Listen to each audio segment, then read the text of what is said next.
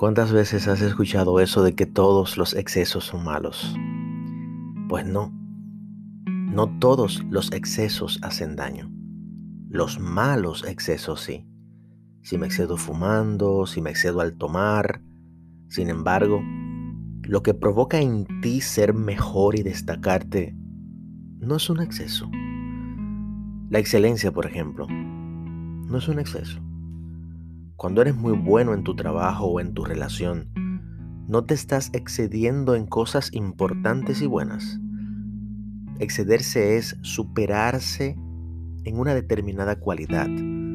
Cuando eres muy buen atleta y ganas muchos premios con tus hazañas, no te estás excediendo. Intenta superarte a ti mismo. No te acomodes usando el casi casi o por poco. Utilizar esto como excusas para sentirte satisfecho es simplemente de mediocres. Puedes ser excelente en todo lo que te propongas. Mi papá decía, las cosas se hacen bien o no se hacen, pero debes creer en ti y en tus capacidades. Y eso solo depende de ti.